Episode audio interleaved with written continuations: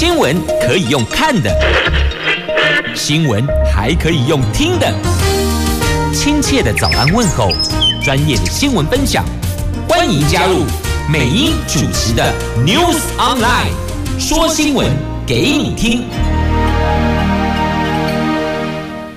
亲爱的朋友，台港后打开后，大家好，欢迎您再度锁定收听 News Online，我是美英，我是谢美英。在进入今天四大报的两则头版头条新闻之前，我们先来关注天气概况。北北桃今天白天温度介于二十八度到三十四度，竹竹苗介于二十八度到三十二度。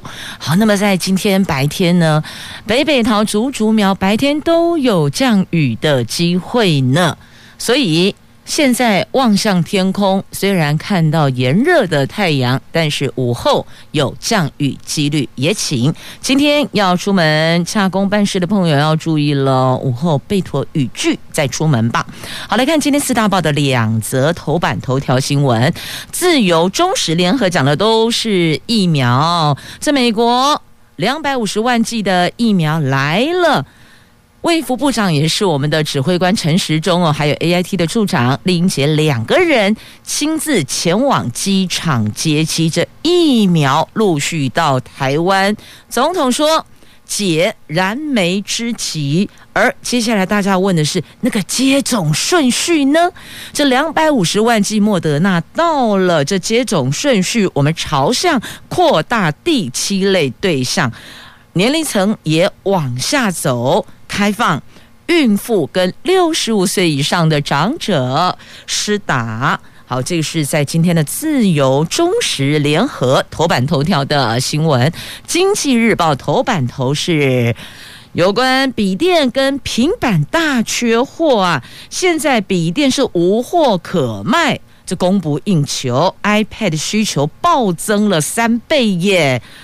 放眼望去，红海、人保、广达是大赢家呀。好，这就是今天四大报的两则头版头条新闻。来看今天联合、中时跟自由时报头版头条的新闻：两百五十万剂莫德纳疫苗到了，总统说解台湾的。疫苗荒的燃眉之急，那陈时中跟丽英姐两个人到机场去接机，而且还举牌谢谢美国呀。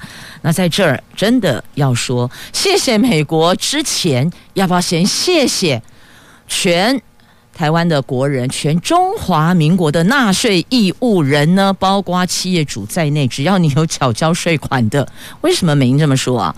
这就跟朋友之间。互助，国与国之间互惠，这个道理是一样的，还记得吗？在疫苗来之前，当然先有一个默契，但是呢，我们在军购上也画押了，不是吗？我们的军购，美国的军售，我们也画押了，所以要讲的这个就是一个哦，互助互惠的原则。虽然也许有人会觉得说，哈，这么现实，不能这么说，国与国之间就跟。朋友跟朋友之间，就跟企业跟企业之间，这个是一样的哦。我释出善意一分，你也释出善意一分，我跟你的情感就是在这个堆叠当中去强化起来的。而且，如果台湾弱化了，恐怕也不是美国所愿意见到的。所以哦，这个背后的原因是很多的，当然也有许多的人员在背后穿梭努力，这个通通都有，绝对不是单一因素。就可以看到两百五十万剂的莫德纳疫苗到台湾来，不是这样啦哦，所以我才说谢谢美国。之前我们先谢谢全中华民国的纳税义务人跟企业厂家所有缴交税款的这些公司行号吧，因为这样有了我们的国库可以去购买这些美国的军售哦，我们叫军购了，他们叫军售哦，有画押了。接着，你看疫苗就到了，但我必须要再次强调哦，这个是双方都要感谢，互相谢谢彼此，我们都释出了善意，也看到了对方的实际的行动哦。好，总统也说要谢谢美国，好，大家都说谢谢美国，所以我才说先谢谢我们广大的纳税义务人吧。当然，我们也谢谢美国愿意看到我们释出善意，他们也跟着释出善意，这是非常好的。美国赠送的两百五十万剂的莫德纳疫苗，昨天下午四点三十分由中华航空运抵桃园机场。指挥中心的指挥官陈时中跟美国在台协会的 AIT 的处长酈英杰等人亲自到停机坪迎接专机降落。蔡总统感谢美国政府伸出援手，并强调患难见真情。他说，总计加上昨天抵达的。疫苗，台湾累积取得超过四百八十五万剂疫苗，后续已经洽购的部分也会分批到货，可以说部分缓解了燃眉之急呀。但政府不会因此松懈，会持续的把疫苗当做最要紧的事情，继续的努力。那指挥官说呢，接种新顺序将朝两个方向扩大第七类对象。年龄往下走，目前以六十五岁以上作为目标族群，孕妇也将列在优先的施打名单。只要符合优先顺序，可以选择打 AZ 或是莫德纳疫苗，因为目前台湾这两种疫苗都有哦。那疫情也逐渐的看到了有舒缓的趋势，所以除了问施打顺序之外，还问什么时候可以。分区降级警戒呢？那陈时中说，目前还没有到可以松绑的程度，虽然数字有下降哦。那昨天新增的是一百零七例。有十一例死亡个案，新增的确诊人数是双北三级警戒以来的最低数字，已经有六成的确诊者解除隔离，整体趋势往下走，但目前没有考虑要往下调整疫情的警戒。三级条件是一周内。三起社区群聚或是十起不明感染源的确定病例，那现在还是比这个高，所以呢，目前没有松绑的条件，因此还是请大家继续的严守我们的三级警戒，甚至还有学者指出，牺牲这一个暑假，换取明年我们大家可以恢复日常，意思是说再忍耐两个月。在这个时候都已经做到这个点上了，千万不要这个时候就松懈了。那最后就是前功尽弃，好，大概是这样的一个方向哦。来继续关注在今天三大报头版头条的详细新闻内容哦。这目前呢，这个疫苗一剂涵盖率，如果我们可以达到两成，那本来我们的施打率是很低的哦。那现在到八月底，目标是国人一剂涵盖率。达三成，就是我们要打两剂嘛，就打了第一剂的，这施打率有到三成。那孕妇可以选择施打品牌，现在有 AZ，有莫德纳，你要打什么品牌？那就先知道我们配送疫苗到达的施打站点，因为这个站点如果是莫德纳，你要打莫德纳，就是到这个站点预约。那如果那个站点它是 AZ，你想打 AZ，那你就去预约那个站点。施打这样子，你就可以打到你心里基本上想要施打的那一个厂牌的疫苗了。这样子有了解吗？不能够说预约完毕之后就说哦，我不爱啊，我被哇黑的，这样子会增加工作人员的困扰哦。所以，请符合接种顺序资格条件的国人先弄清楚自己，先做好功课，不要给第一线的工作人员再添麻烦了。这样了解吗？那现在确诊降下来了，可是指挥中心还没有考虑要把警戒往下调降哦。这个不要再问了，就是专家学者所建议的，他们算是强烈建议哦。接下来这两个月的暑假，大家就在 hold 住吧。都已经从五月到现在了，再忍两个月，把整个疫情 hold 住，因为。不要忘了，还有变种病毒，就恐怖哎哦。那还有一些感染源没有找出来，所以呢，也拜托拜托大家，共体时间，再忍一段时间，可以换取日后尽快恢复日常。那这一次本土疫情在五月十一号开始到六月二十号，累计有一万两千六百九十一个人确诊，有五百三十七个人死亡，致死率达到百分之四点二。指挥中心医疗应变组指出，目前一半的确诊死亡个案在五月发病确诊，随着疫情轻症。重症人数有下降，预期死亡个案也会下降啊。那这是目前看到的，也是要谢谢全体国人愿意配合三级警戒，减少出门。那大家都辛苦了。那再来，我们关注的这个施打顺序哦，就是开放给六十五岁以上的长者，还有孕妇。那现在朝向扩大第七类对象，年龄也往下走。好，那再继续，大家问的是哦，那后续的疫苗什么时候可以到呢？第八顺位的人在排队，在引颈期盼了哦。那疫苗现在我们的疫苗有民间企业愿意自发性的去买进来，再捐给政府哦，就是购捐购入再捐出哦。那现在自购执行率只有百分之一点五，所以这个数字有没有在往上增加的空间呢？这个可以再来讨论哦。纾困四点零，那要不要有些经费？其实如果直接拿来买疫苗，让全体的国人都可以接种，我们的覆盖率到八成以上，到九成以上，那所有的。企业体、小吃店家、公司行号、观光产业，通通都可以恢复正常，那才是大家所乐见的啦。毕竟哦，这个纾困的申请的补助也是也是这个一时的，不太可能是长久的。那归终归到长久解决之道，还是要让所有的公司行号、企业体店家恢复到本来的营业嘛，靠自己。来生存，这个才是长久之道啊！那再来这个《纽约时报》的报道啊，针对这次美国。两百五十万剂给台湾的这个部分，他们的分析是说，可能会因此而让美国中国的紧张关系更加深。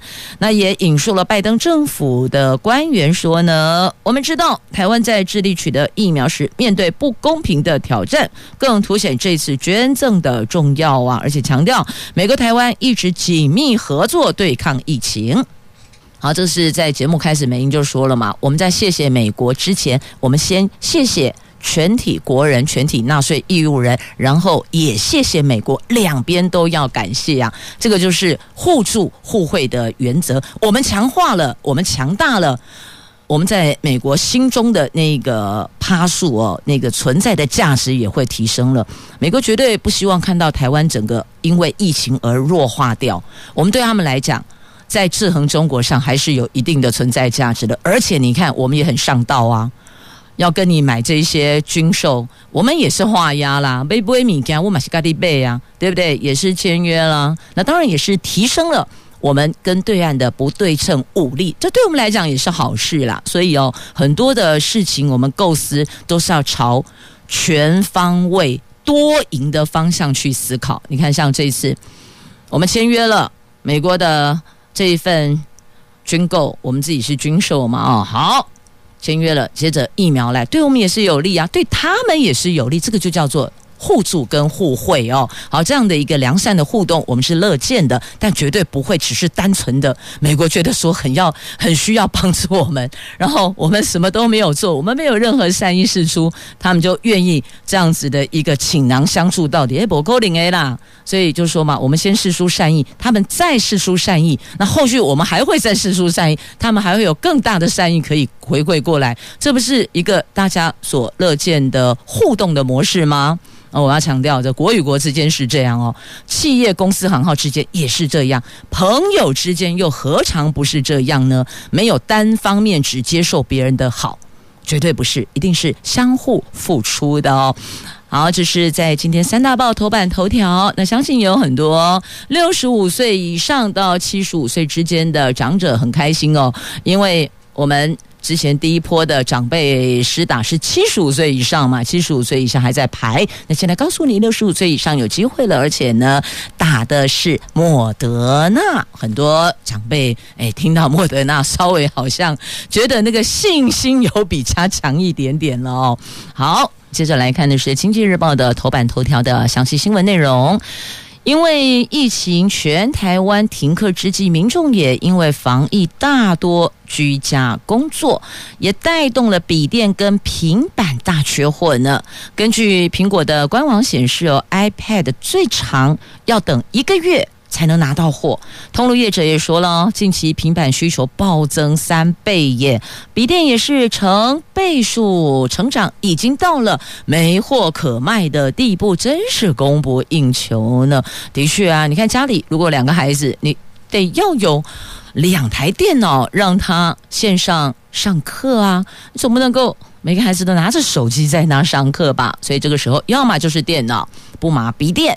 还有就是 iPad 也是一个选项哦，所以 iPad 的需求跟 Notebook 的需求都因此被带动成长了。那法人也看好这一波的平板跟笔电大缺货，市场是大举追单呐、组装厂红海、人保、广达等等将是超大赢家，品牌厂宏碁、华硕也跟着。吃香喝辣，去年疫情席卷全球，各国停工停课，推升了全球的笔电跟平板需求暴增。台湾则呈现稳定成长，但今年五月中旬以来，台湾的疫情大爆发，教育部宣布高中职以下全部在家上学，大学也自主的在家上课，一个孩子要一台，你想想看，一家两个孩子要两台，三个孩子要三台，如果双薪家庭加上两个孩子，同时四台。得全开呢，小孩上课要用啊，你总不能够说，哎，不好意思哦，这。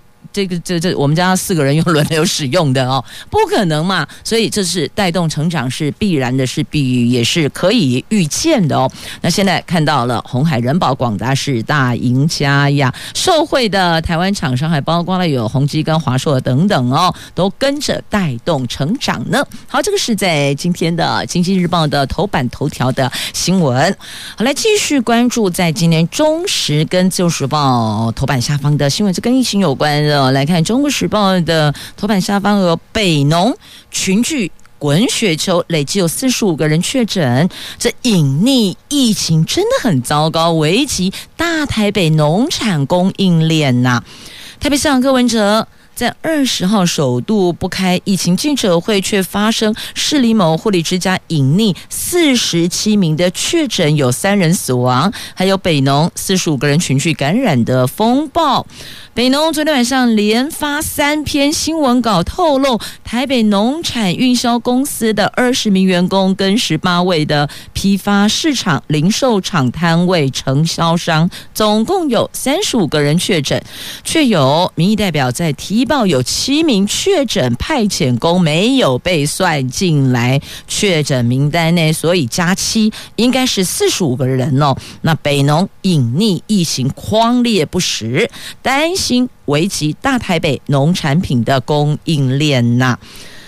这有民代表就提出来了，说呢，五月开始，北农有多位的员工陈情告发，包含有非法加班、隐匿确诊者情事，也要求要设置快筛站。但是北农董事长黄向群跟总经理还有主秘全部都推缓筛，就是本来。发现有确诊，应该赶快框列做筛检嘛，因为要赶紧做，有的要隔离，有的要居家，有的要观察。但是他们因为缓就是缓慢啊，舒缓往后延，缓筛又缓隔离。那请问，这后续造成的破口谁来担待呀？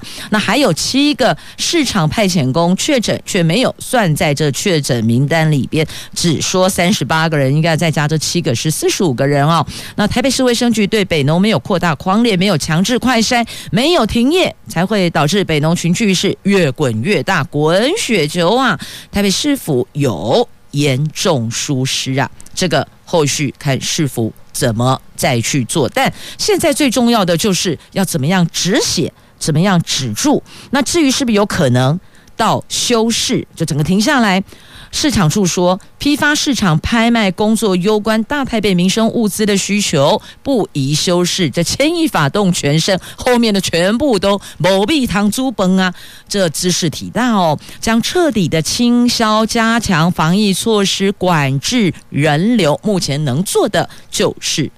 这样啊。指挥中心说，初步了解，两个果菜市场都是个别独立事件，是先从家户感染再传进北农，但是不是？扩散这个还得进一步观察后评估才能知道，但现在有人提休市，这一休市，大台北地区的人吃什么啊？这是一个问题，非常严重的问题哦。好，考验柯市府的应变处置作为的能力了。再来连接到《自由时报》头版下方的新闻哦，这因为目前本土确诊的病例跟死亡病例数字有的确往下走的趋势。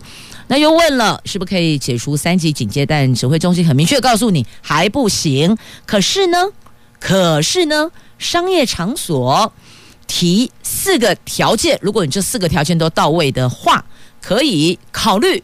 微解封，微就是微小的微，细微的微，微解封。虽然松绑三级警戒目前还不可行，可是呢，我们可以针对低风险场域的商业场所提出有条件微解封，而这些商业场所指的，譬如说电影院、展览场馆等，这些可以降低防疫的严格程度哦。为什么是这些地方呢？因为它可以有足够的空间做防疫指引所要求的室内的社交距离呀。因此，这个是可以来讨论的哦，是说可以来讨论哦。那目前我们三级警戒二十八号可望解封吗？指挥官说，国外经验如果太快防疫放松，可能会引发新一波的疫情反弹。不要忘了，还有变种病毒在那伺机要潜入呢。这个贝塔病毒别忘了哦，所以我们得很审慎的面对。我们不朝向县市分区解封，也不会三级降二级，还需要全国一致。但是呢，我们可以对。能够佩戴口罩就全程佩戴口罩，而且可以进行人流管控的场域，而且还可以把室内社交距离拉出来的地方，也就这些低风险场域来进行严格度的调降哦。譬如说，不开放饮食的电影院、图书馆。展览场馆都可以先松绑，但是可以吃东西的餐厅这些地方还是得采比较严格的思维来讨论哦。那有人就说：“哎，那个餐厅我们用梅花做开放好不好？”那指挥官说：“这个要再进一步评估哦。说采梅花做开放餐厅室内，这个还要讨论，因为这个吃东西一定要把口罩摘下来。那刚刚提到的图书馆本来就不准饮食啊。”电影院也可以不开放饮食，本来还可以吃，呃，这个吃爆米花啦，搭配饮料看电影。那现在说不可以，电影院内通通不可以饮食，禁止饮食，全程佩戴口罩。那图书馆啦、展览场馆啦等等这些地方，你只要口罩全程戴好戴满。同时，可能采取类似像梅花座，把距离拉大，这个是可以讨论的。哎，我们可以进一步来讨论。那行政院昨天已经开会讨论，如果三级警戒持续，对于部分的商业场所要提出微解封的计划，打出如果属于静态场所，有足够空间，不需要近距离接触，可以采人流管控，这四个条件都到位。那这样子的一个场域，我们可以考虑为解封哦。那主管机关跟业者提出防疫计划，经过指挥中心核可同意了，那就有机会逐步解封。但是在确诊仍多的地区，则是暂时不开放的。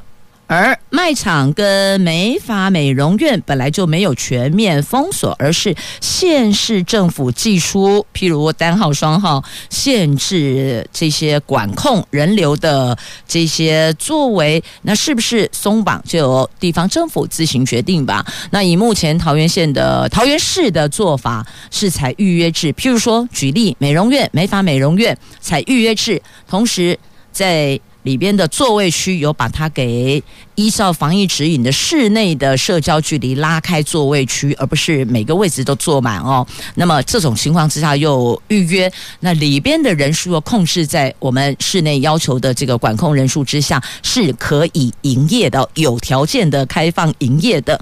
好，那么现在在讨论的像电影院啦、展览场馆等等哦，如果一旦展览场馆这些可以的话，那就表示接下来的一些艺文表演是不是有机会？可以回复了，是否有机会回复我？大概是这样的一个构思，至少看到了一线曙光嘛。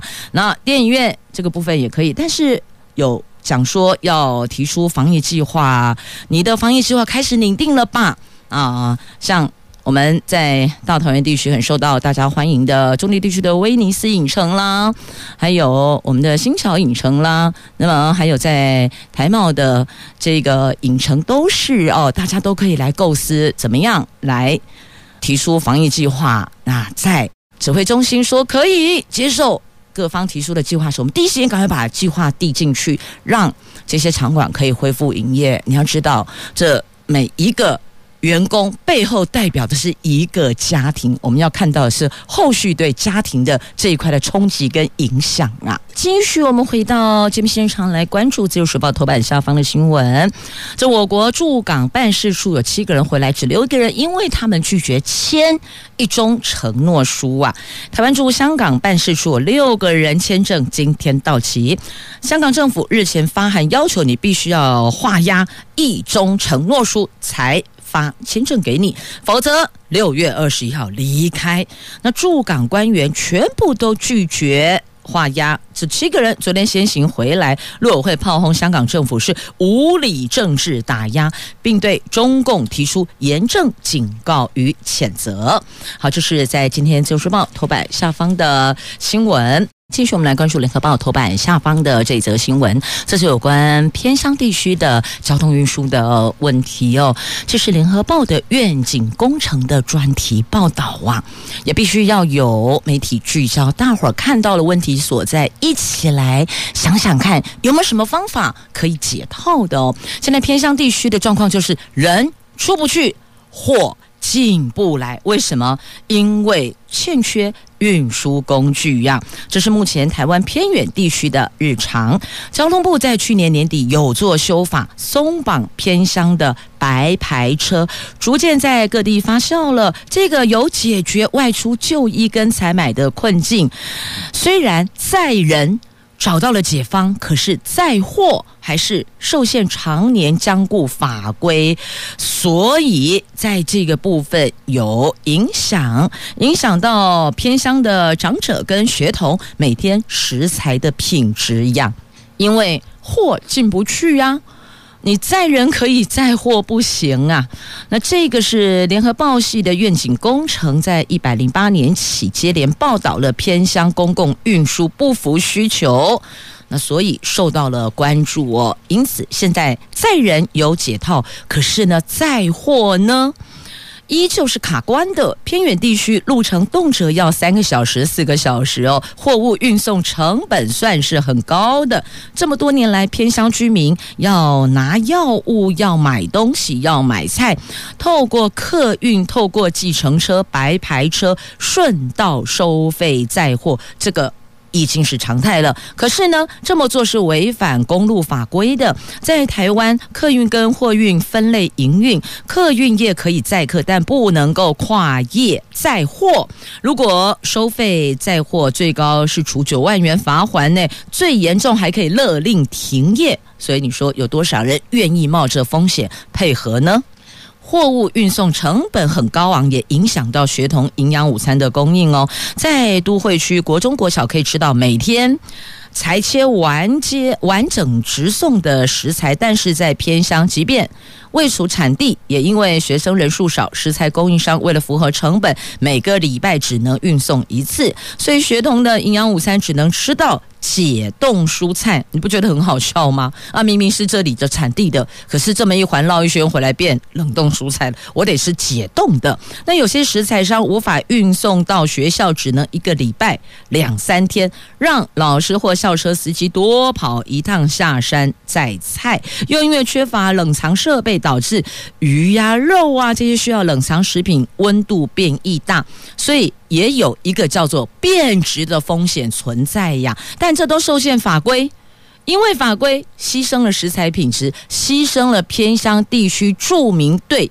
跟都会区的所有的住民对我们这些鱼肉新鲜要求的基本权利，龙某啊。断送了，所以这一环希望今天也见报了，媒体上也把问题点出来了。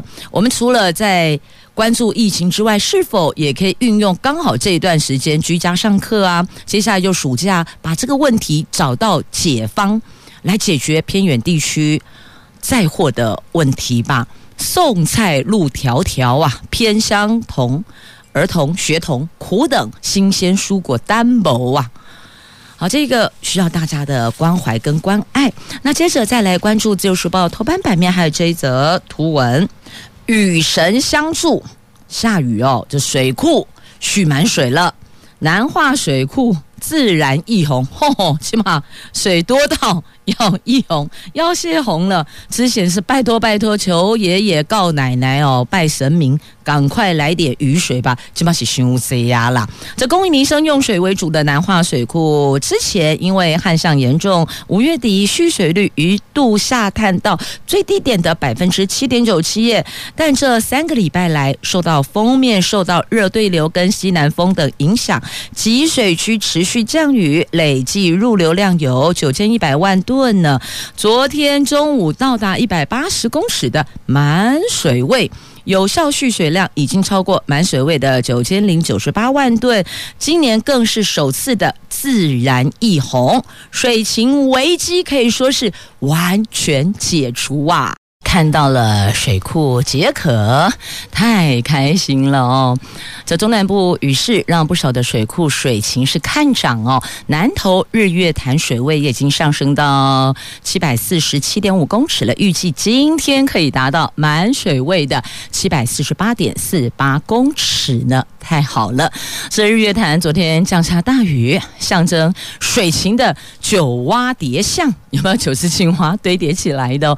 他们也超。超开心的吃水，之前看到那个状况很糟糕，是九只青蛙都裸露了。现在跟你说，只有露出四只半。那再加上今天继续的降雨，那可以达到满水位了。所以再往上看，来看看北部地区呢，那我们二十二号会召开一场旱灾应变会议，而。预估这场会议会拍板，目前减量供水成灯的桃园。上修到减压供水的黄灯，而嘉南二期稻作即将插秧，也有机会可以做出公关的决定呢。那气象局预报，今天封面更靠近台湾了，中南部会有显著的降雨，中部地区容易有短延时强降雨，而且有局部大雨或是豪雨哦。礼拜二就明天礼拜二到礼拜四，封面系统到台湾的上空，全台湾天气会明显不稳定，西半部地区可能会出现局部大雨或是豪雨，而锋面系统附近容易会有中小尺度对流发展，要到星期五以后降雨才会逐渐的和缓哦。好，这个是跟雨神跟水星有关的，为您做了一个整理。来看一下，这个巴西有五十万人确诊身亡，他们现在各地民众出来示威，呛声总统滚蛋呐、他们一天超过两千三百人死亡，总计有五十万人确诊身亡呢。好，那再把焦点拉回国内了哦。要提醒要接种疫苗的朋友们，如果本身是三高患者，要先跟医生咨询我们是否适合接种哦。那三高控制不好，可以缓打疫苗。医生说年龄不是问题呀。那慢性病患你的。状况的控制得宜，状这个才是主因哦。那这个部分。病患可以询问主治医师，或是你直接把你服用的慢性病的药物带到现场，提供给医师来做评估跟判断哦。那各种品牌疫苗的副作用，原则上来讲大致都差不多的。那再来，血液癌症病人可以缓打，其他的癌症病患是可以接种的。那国外混打不良反应攀升，所以呢，专家说不是，并不是很建议哦，就混打疫苗啦。那随着不同厂牌的疫苗陆续到台湾，目前我们到货有莫德纳。还有 AZ，那未来还有国产高端，那究竟哦，这第一剂跟第二剂能不能够混打呢？就是第一剂我可能打的是 AZ，第二剂我打莫德纳，可不可以啊？或是第一剂我打 AZ，第二剂我打高端，行不行啊？那专家学者说呢，德国、西班牙都准备发表论文。以德国的论文来看，混打之后的不良反应，譬如说像发烧啦、头痛啦、倦怠啦，大概有高出三十趴到四十趴。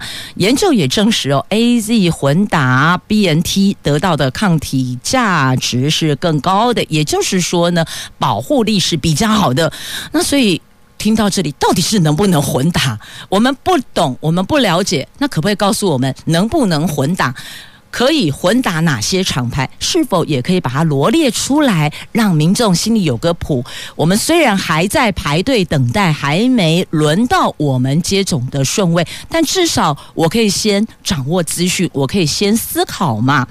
那学者说，目前针对不同年龄跟对象混打疫苗相关的科学实证还在持续进行中。所以现在也没办法跟我们说个明确哦。那国内专家是建议，目前首要提升国人疫苗接种率，为了避免疫苗接种混乱，国人对不同厂牌的疫苗资讯有误解，因此暂时并不建议混打。唯有接种第一剂之后产生严重过敏反应的民众，才可以在施打第二剂的时候接种其他厂牌的疫苗。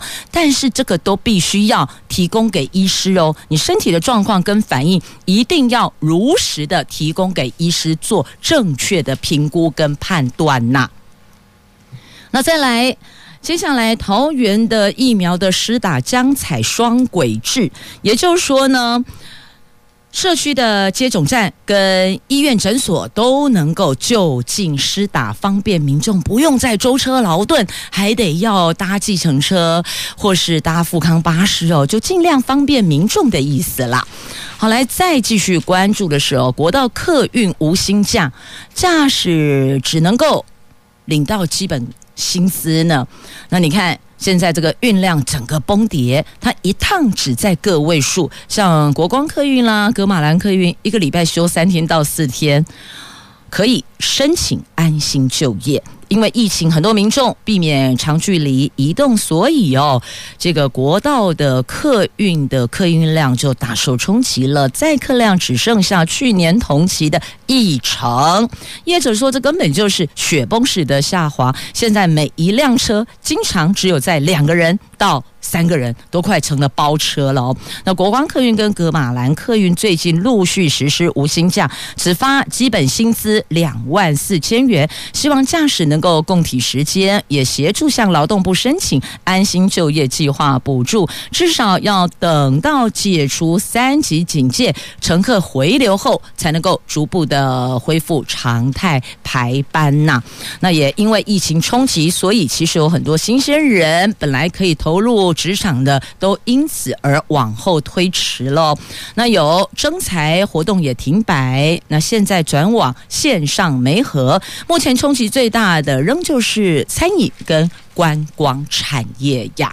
谢谢所有因为疫情而贡献心力的坚守工作岗位的伙伴们。那么也对因为疫情而受到冲击影响，那改变。